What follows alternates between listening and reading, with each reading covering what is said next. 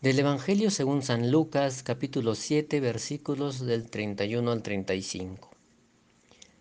¿Con quién pues compararé a los hombres de esta generación? ¿A quién se parecen? Se parecen a los chiquillos que están sentados en la plaza y se gritan unos a otros diciendo, les hemos tocado la flauta y no han bailado, les hemos entonado lamentaciones y no han llorado. ¿Por qué ha venido Juan el Bautista que no comía pan ni bebía vino? Y dicen, demonio tiene. Ha venido el Hijo del Hombre que come y bebe, y dicen, ahí tienen un comilón y un borracho, amigo de publicanos y pecadores. Pero la sabiduría se ha acreditado por todos sus hijos.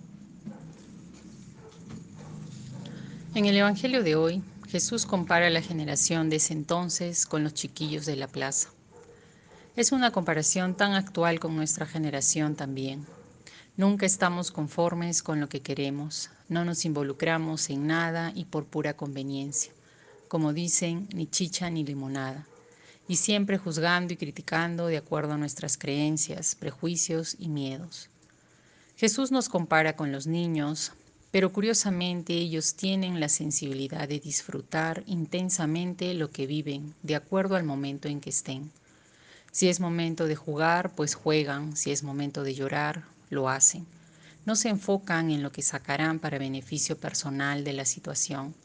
Su mentalidad está en vivir el momento con intensidad, con asombro, poniendo todo de sí. No se guardan nada para el día siguiente y saben intuir lo que sienten los demás.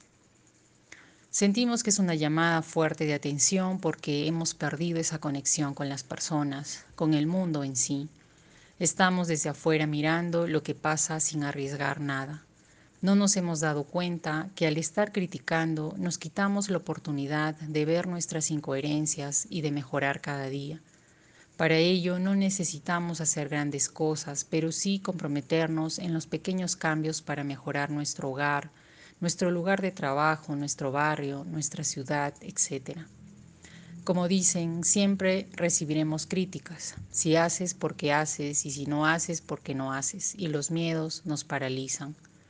Pensamos más en lo que dirá la gente, pero creemos que hay que seguir también el corazón, la intuición de nuestro ser, que sabe por dónde es el camino, libre de temores, esa parte nuestra que es valiente, que no tiene miedo a arriesgar, sino que nos impulsa cada día y nos tiene en movimiento, porque el movimiento es vida.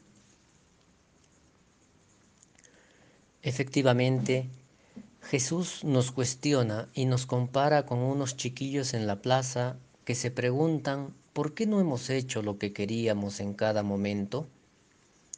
En el fondo, pareciera que Jesús, Jesús cuestiona esta ausencia de una vida plena, de saber llorar o reír junto a otras personas, lo cual nos hace profundamente humanos.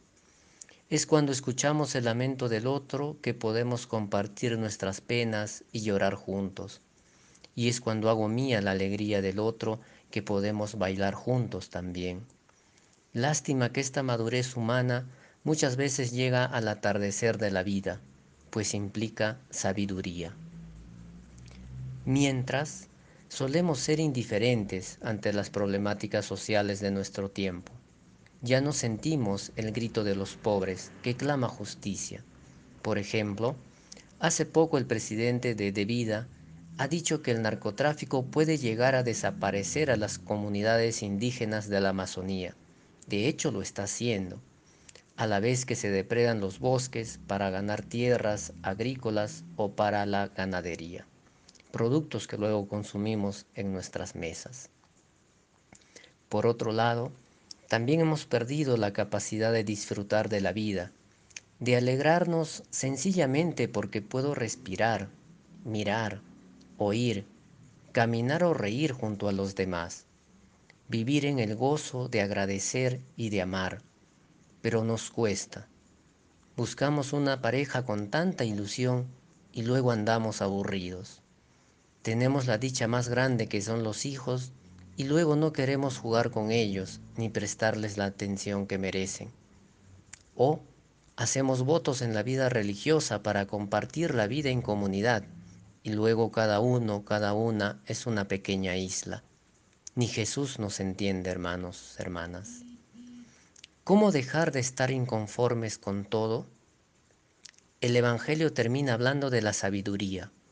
Necesitamos esta sabiduría de vida, saber vivir. La sabiduría también es la tercera persona de la Trinidad, pero expresada en femenino. La Espíritu Santa, podríamos decir. La sabiduría. Rúa. Necesitamos espíritu. Pongámosle más espíritu a la vida para vivir plenamente.